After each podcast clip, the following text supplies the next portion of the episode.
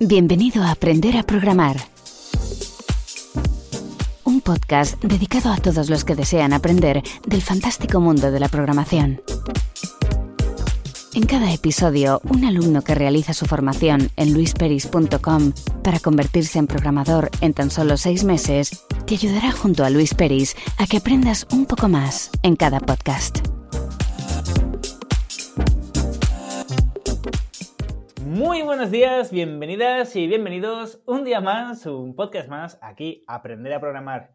Ya lo sabéis, el podcast donde intentamos cada semana aprender un poquito más de programación y siempre con un alumno que está en el otro lado del podcast. Muy buenas tardes, Pedro, ¿qué tal estás? Hola, buenas tardes, Luis. Muy bien. ¿Tú qué tal? Bien, eh, me hace gracia porque digo, eh, cada semana, o como una semana más, y hacía un mes que no emitimos podcast. Qué vergüenza, por favor. Sí, sí. Eh, sí, sí, bueno, la culpa ha sido mía y luego también, también o sea, ha sido totalmente mía y eh, iba de cabeza en la empresa, entonces no tenía tiempo para, para sacar para el podcast y luego también es cierto que estábamos aprendiendo Node, que era nuevo, y no quería tampoco estresarte, ¿no? Entonces ya llevamos casi un mes con Node y, oh, wow, Pedro, hemos visto un montón de cosas. Sí, sí, la verdad es que sí. De hecho, muchísimas. Eh, si quieres, antes que nada, eh, puesto que este podcast eh, va a tratar sobre Node.js, tengo una primera pregunta que hacerte y es, ¿qué pensabas que era Node? Porque estoy seguro que te había sonado o ya habíamos hablado de que íbamos a estudiarlo, ¿no? Entonces, seguro que te sonaba. Entonces, ¿qué pensabas que era Node y con qué te has encontrado? Pues la verdad es que realmente sabía que era un framework, pero no, no sabía de, qué iba, porque todo es tan abstracto, te ponías a mirar, yo qué sé, te ponías a buscar información, leías y realmente hasta que no te pones y lo tocas, pues no empiezas a conocer lo que es Node. Sí. La verdad. ¿Y ahora lo ves igual de abstracto? Em, no tanto, no, no, la verdad que no, no tanto, pero, pero sí es, es un poco raro. Conforme lo vas tocando, vas, lo vas conociendo más y vas interiorizando su funcionamiento, vamos, entendiendo, mejor dicho, su funcionamiento. Ahora, te voy a hacer una pregunta trampa. Eh, no, porque esta es una pregunta que, es, muy curioso, porque eh, muchos seniors no saben lo que es. O sea, muchos seniors que son muy buenos, o sea, no digo que sean malos programando en Node, sino que a lo mejor son muy buenos programando eh, bajo algún framework de Node, porque antes has hablado de frameworks, hmm. eh, pero no sabrían definirlo correctamente. Entonces, la pregunta del millón es, ¿qué es Node? A ver. pues a ver, buscando información, como es evidente, realmente, si no me equivoco, es un entorno de JavaScript que nos permite ejecutar en el servidor Perfecto. permite eh, de manera síncrona. no, no, no. Ya lo había hecho. ¿Cómo? Genial. digo, que, ya lo tenías perfecto. Lo de manera síncrona es ya es por el propio lenguaje, no tiene nada que ver con Node. O sea, el propio lenguaje JavaScript es asíncrono como tal. o sea, eh, y cada vez más, ¿no? Eh, genial, genial. O sea, la definición es perfecta. Y esto es muy importante para todos los oyentes, ¿no? Hay mucha gente que dice, no, JavaScript, Node es JavaScript en la parte del servidor. No exactamente. O sea, no exactamente. Vamos a la web oficial de Node, eh, que es de Google, y nos encontramos con que Node no es React, Node no es Vue.js, no es Express, no es Canex. Node únicamente es el motor V8, si no recuerdo mal, creo que es el V8 hmm. eh, de Google, que es el motor para ejecución de JavaScript para el Chrome, ¿vale? Para Chromium, de hecho. Eh, pues es el V8, pero que lo puedes ejecutar fuera del Chrome. Ya está. Es decir, es JavaScript ejecutado. O sea, es como una especie, es como, bueno, es un interpretador de JavaScript. Hmm. Ya está, pero la definición que mucha gente hace de no, es JavaScript en la parte del servidor. A mí personalmente no me gusta esa definición, porque das a entender de que Node está pensado para páginas web o está pensado para ejecutarse en servidores, cuando, cuando tiene muchas carencias que iremos viendo, y bueno, esto ya es más a nivel muchísimo eh, más, más, experto, ¿no? Pero, por ejemplo, es muy complicado eh, configurar multidominios. O sea, tener en el mismo servidor varias instancias Node funcionando es muy complicado comparándolo siempre con Apache, por ejemplo, que con dos, líneas ya lo tienes, ¿no? Mm. En cambio, en Node, muchísima gente eh, utiliza un web service proxy, eh, que ya lo veremos en otro podcast, para hacer todo esto, que se puede también, ¿eh? Pero luego tiene otras carencias, como por ejemplo, que como no está pensado para ejecución de página web como tal, eh, por defecto, cuando reinicias el servidor, pues no se inicia, a diferencia de Apache.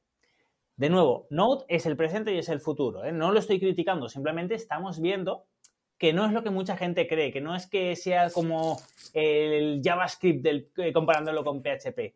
La definición que, has hecho, Pedro, es la, es la, correcta. Es un interpretador de JavaScript eh, para servidores, fin, servidores ordenadores. Ya está. Y puedes hacer robots, puedes hacer páginas web, como, como bueno, esta, formación que estás realizando es más para eh, desarrollo de aplicaciones web, más que página web, ¿no? Hmm. Entonces, genial. Lo, primero, aprobado. Muy bien. Eh, vale, entonces, tienes razón en una cosa.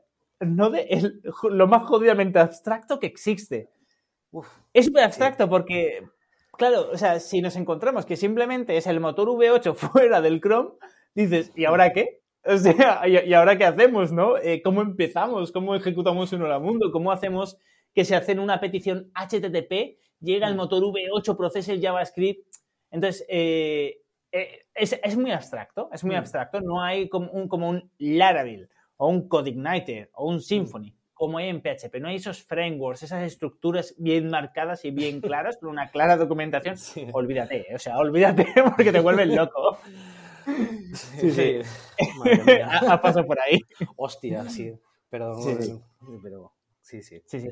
y menos mal que estás en una formación que, te voy guiando poco a poco, porque si no, eh, Sí, sí, sí, Es que no me lo imagino, no, no me lo imagino. A ver, supongo que se podrá hacer, pero sí, con la formación ya es.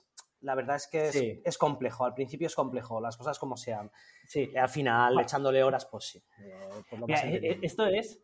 Eh, esto es como los juegos, creo que se llaman procedurales, que cada vez que inicias el juego se crea un mapa totalmente diferente. Eh, mediante un algoritmo son mapas aleatorios que se generan de forma random, con variables aleatorias. Pues esto es algo muy similar, porque antes, digamos, en PHP, pues tienes dos vías, o CodeIgniter, o Laravel, o como mucho Symfony, y ya está. Allí hay, máximo hay cinco vías, no hay más, no te puedes salir de ahí. Aquí, o sea, esto es un mundo. Ya, no solo son los frameworks en la parte del cliente, o sea, en la, en la parte del navegador, que puedes usar Vue o React, que veremos que no tiene nada que ver con Node. Esto lo veremos la semana siguiente y por qué se usa Node. Eh, ya no solo es eso, sino que para montarte un simple framework para hacer APIs, Dios mío, tienes que elegir entre 10.000 módulos diferentes, cada empresa utiliza los suyos y, es eso, es como un videojuego que cada vez que tiras los dados sale un resultado diferente, ¿no? Eh, entonces, eh, sí, yo, yo, yo lo digo que es atomizado, que es como, como una forma de programación muy atomizada que no sé si, el, es el adjetivo correcto, ¿no? Pero bueno, a mí me gusta decirlo así porque creo que es bastante entendible, ¿no? Es decir, está mm. muy modularizado mm. eh, y es muy abstracto. Pero bueno, una mm. vez, una vez le coges, eh, le coges el truquillo, es divertido también. Tiene su parte. Tiene, es juguetón, es juguetón. Sí, la verdad es que está, está muy bien. A mí, a mí me ha gustado mucho, la verdad, y me está gustando mucho. Es, es algo, es que es diferente, es, diferente a todo, vamos, evidentemente, no he tocado muchas cosas, pero que, que, sí, es totalmente diferente. A mí me ha gustado bastante, aparte utilizas muchas herramientas también, no, no sé, está guay. Sí, está muy guay. Sí, sí, no, la, eh, verdad es que es, es diferente, es, es, hmm. es, muy entretenido, es divertido, tiene sus cosas, eso sí, el tema de los errores. Eh... Ostras, sí. Sí, sí, o sea, sí, sí tienen mucho que mejorar. Sí, la verdad es que en ese aspecto sí, porque lo comentábamos en las clases que a diferencia de PHP, que joder, que te salta el error en el navegador, lo, ves y enseguida lo, interpretas y dices, vale, esto es de aquí, esto es de allá. Aquí no, hmm. aquí a ser por consola o por terminal, depende con qué lo utilices, hmm. pues te toca buscar un poco y no lo ves tan claro.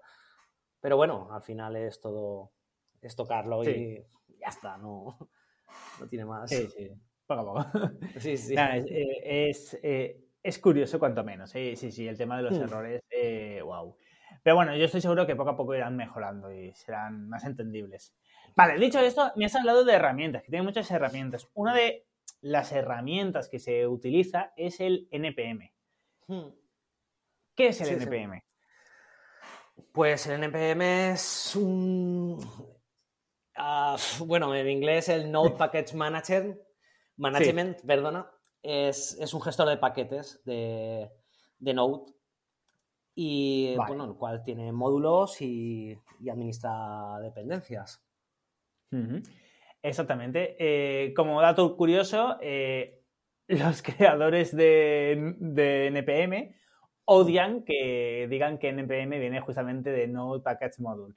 Eh, de hecho, es muy curioso, porque cuando entras en la web, en la web de ellos, arriba a la izquierda pone NPM y, pone de forma aleatoria tres palabras. Por ejemplo, yo qué sé, no somos no sé qué o tal. O sea, siempre usan el NPM para inventarse definiciones de ellos mismos, ¿no? Sí, sí. Es, divertido. Pero bueno, también es cierto que ya lo vendieron a GitHub y GitHub, perdón, y GitHub eh, lo compró Microsoft, así que ahora es de Microsoft. Pero bueno, es curioso que el principal gestor de módulos de Google, o sea, de, un, de algo de Google, sea Microsoft. Pero bueno, hmm. Quitando eso, eh, vale, está muy bien la definición, pero pensemos que alguien que nos escucha a lo mejor no tiene ni idea de Node, ni sabe lo que es un módulo, ni nada. Hmm. Defínemelo. A ver. A ver, pues un eh, módulo. Pedro, es... complicado, ¿eh? De definir muchas veces. Sí, es, raro. Es raro, pero bueno. Vamos a. Vamos eh, ¿Tú piensas que, tú piensa, eh, que lo tienes que definir para que el Pedro de hace dos meses lo entienda. O el de hace un mes. Muy bien. A ver, un módulo es como si dijéramos muchas funciones o un, conjunto de funciones. Muy bien. Para JavaScript. Em, que, puedes. que pueden em, que puedes llamar. Que puedes llamar o que otras. que otra aplicación puede usar. Independiente a la que estás haciendo. Es decir, como una librería, al final Una librería, sí, muy bien. Por ejemplo, el de, el de eh, en, en, PHP, el más famoso, PHP Mailer, ¿no? La librería de PHP mm, Mailer sí, muy bien. pues lo mismo. Eso podría ser un módulo, es decir, un, un producto, un proyecto, o, sí, como una, librería al fin y al cabo, independiente que ha creado alguien para que tú la utilices. Y NPM lo que hace es que de una forma muy sencilla te la instala en tu proyecto, ¿no? O sea, hmm. tú pones npm espacio, install espacio, por ejemplo, mailing, me acabo de inventar, y te lo hmm. instala, ¿no? Y ya lo puedes utilizar dentro de tu proyecto.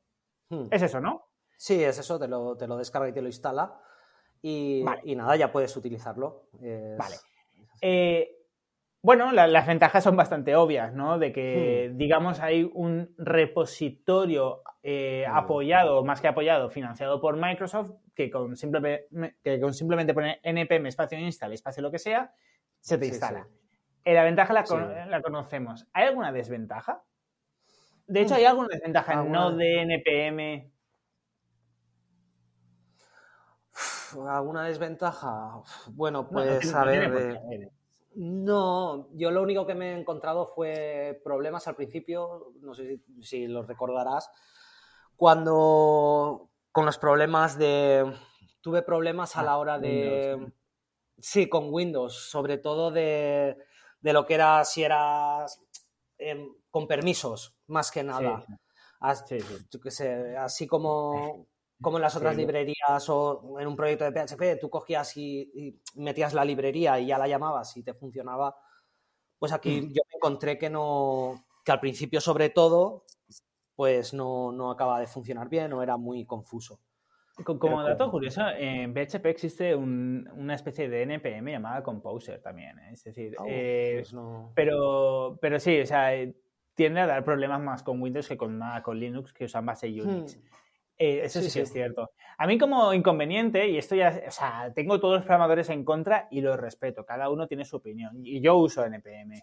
Pero a mí, eh, claro, el problema de NPM es que está pensado en que hay una carpeta llamada modules, que no la puedes tocar, que principalmente no la puedes tocar, que, eh, que la gestiona NPM, y donde va metiendo todos los módulos ahí. Y la gracia es que a lo mejor son 700 megas de, hmm. de módulos. Entonces, cuando tú lo subes a Git, cuando tú lo subes a tu plataforma, no subes esa carpeta. Luego eh, simplemente le pones npm install y, ya, reconoce todos los módulos porque tiene un ficherito que es el package y te los instala. ¿Qué es lo que no me gusta a mí? Que dependa de una empresa. Ya no voy a criticar a Microsoft porque de hecho de Microsoft me fío mucho más que de, que de Google, ¿no? Pero, wow, el que dependa tu proyecto de que una empresa no borre el repositorio, no me hace mucha gracia. Pero bueno, es, eh, está aceptado, ¿no? pero no sé, quizás porque soy más de all school en ese sentido, de que siempre tenía en mi repositorio todos los ficheros que hacía falta para ejecutarlo. Pero bueno, eh, los tiempos cambian y a lo mejor me tengo que adaptar. Pero ese es uno de los inconvenientes que a mí no me gusta. Y otro, que sí que es cierto que lo arreglaron con el package eh, locker, si no recuerdo mal, hmm. es que, claro, si se actualizaba eh, la librería que tú utilizabas, a lo mejor te petaba el proyecto. Entonces, bueno, eso sí, pero ese es un problema que ha tenido Node, pero que sí que más o menos ya lo, lo, tienen arreglado. ¿no? Entonces, para que se te bloquee en la versión exacta, con todas las dependencias, con sus versiones exactas, y todas sus subdependencias con las versiones exactas. Hmm. En principio eso ya lo tienen bastante arreglado, pero sí que era una cosa que antes eh, petaba. Pero bueno, como vemos, es algo muy abstracto. Al fin y al cabo, estamos hablando de cosas que son relativamente abstractas. Así que, Pedro, vamos a, lo tangible.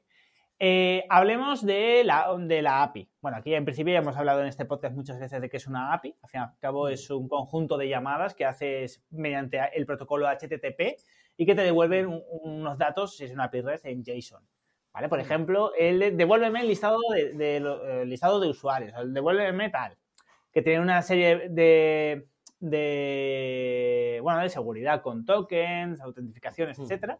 Que de hecho esto lo podemos hablar la semana que viene porque sería muy interesante. Eh, pero bueno, pregunta, ¿cómo hacemos una API con Node? Oh. es que no ¿Qué es lo que, ¿Qué es lo primero que hemos utilizado para hacer la API con Node? A ver, lo primero ha sido Express. Exactamente, es decir, hemos utilizado el módulo de ExpressJS. Hmm, hmm. Perfecto.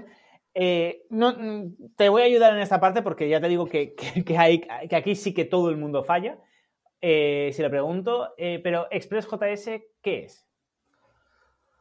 A ver, pues es Express es un módulo, no sé si empiezo bien, creo que sí. Sí, módulo, sí.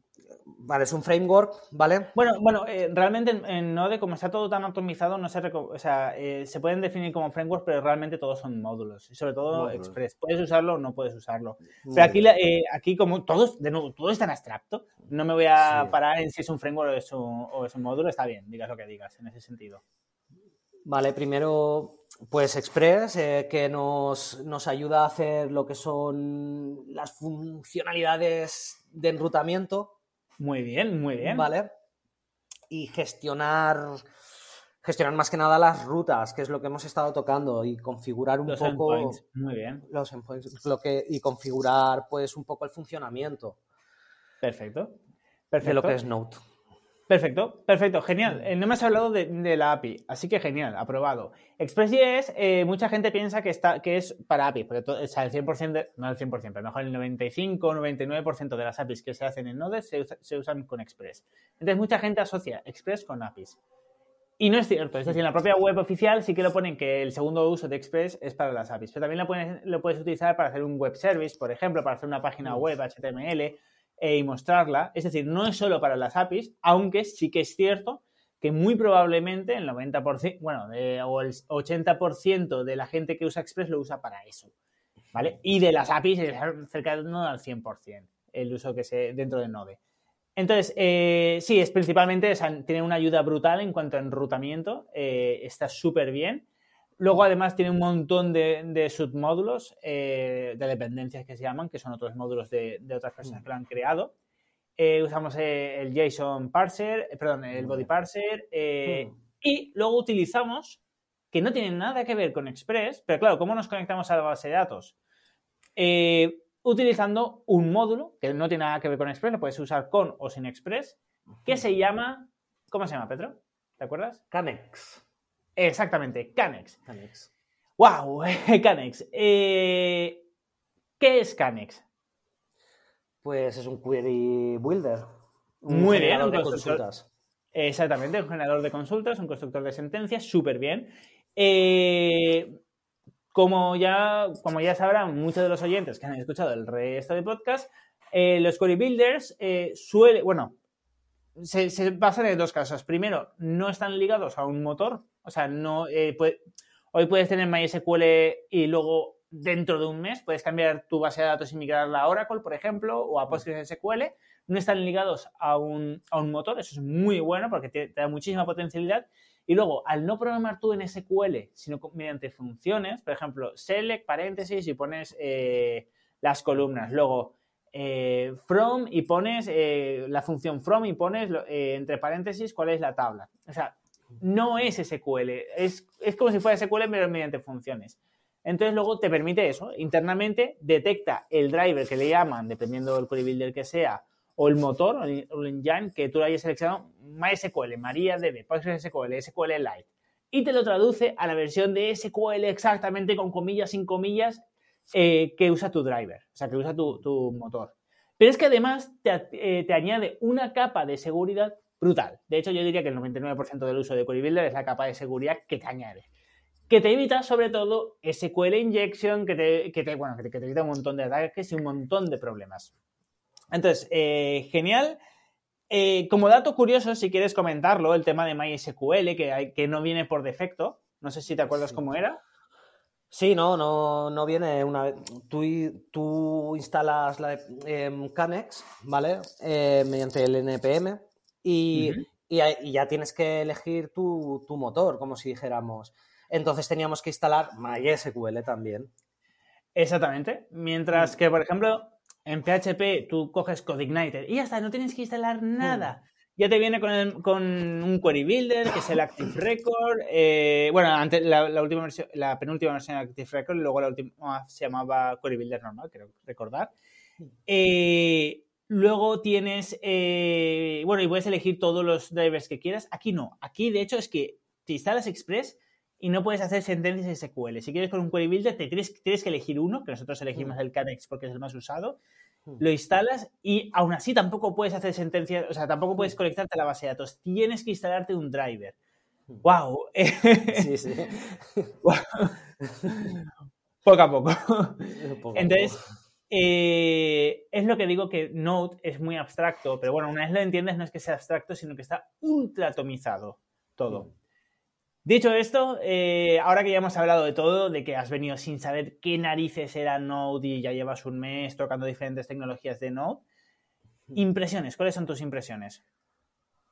A ver, impresiones. Pues es que sonará simple, pero son es buena, es que me lo paso muy bien, me, gusta mucho.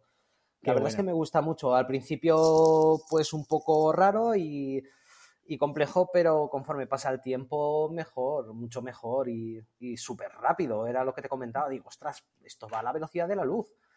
Sí, sí, sí, sí, es increíble. Perfecto, perfecto. Pues nada, Pedro, eh, me alegro antes que nada de que hayamos vuelto al podcast la semana que viene más. Hmm. Y eh, nada, pues seguimos ahora, empezamos la clase que vamos a ver React, vamos a ver React puro y ya la hmm. semana siguiente ya, ya, seguimos con, bueno, con el React que realmente suelen usar las empresas que no son React puro. Pero bueno, esto ya lo comentaremos en los próximos podcasts, aunque quizás hacemos un podcast intermedio, más hablando de Node, seguimos hablando de Node, porque es que da para mm. muchísimo, da para 50 podcasts, es súper interesante. Mm. Así que nada, Pedro, por ahora lo dejamos aquí, dejamos el podcast, que los oyentes sigan con sus cosas y nada, ya solo queda que te despidas de tus oyentes. Pues nada, eh, nos escuchamos la semana que viene. Venga, un saludo. Perfecto, pues ya lo sabéis. Muchísimas gracias a todas y a todos por estar ahí un día más, un podcast más, aquí en Aprender a Programar. Y nada, como ha dicho Pedro, nos escuchamos la semana que viene. Hasta entonces.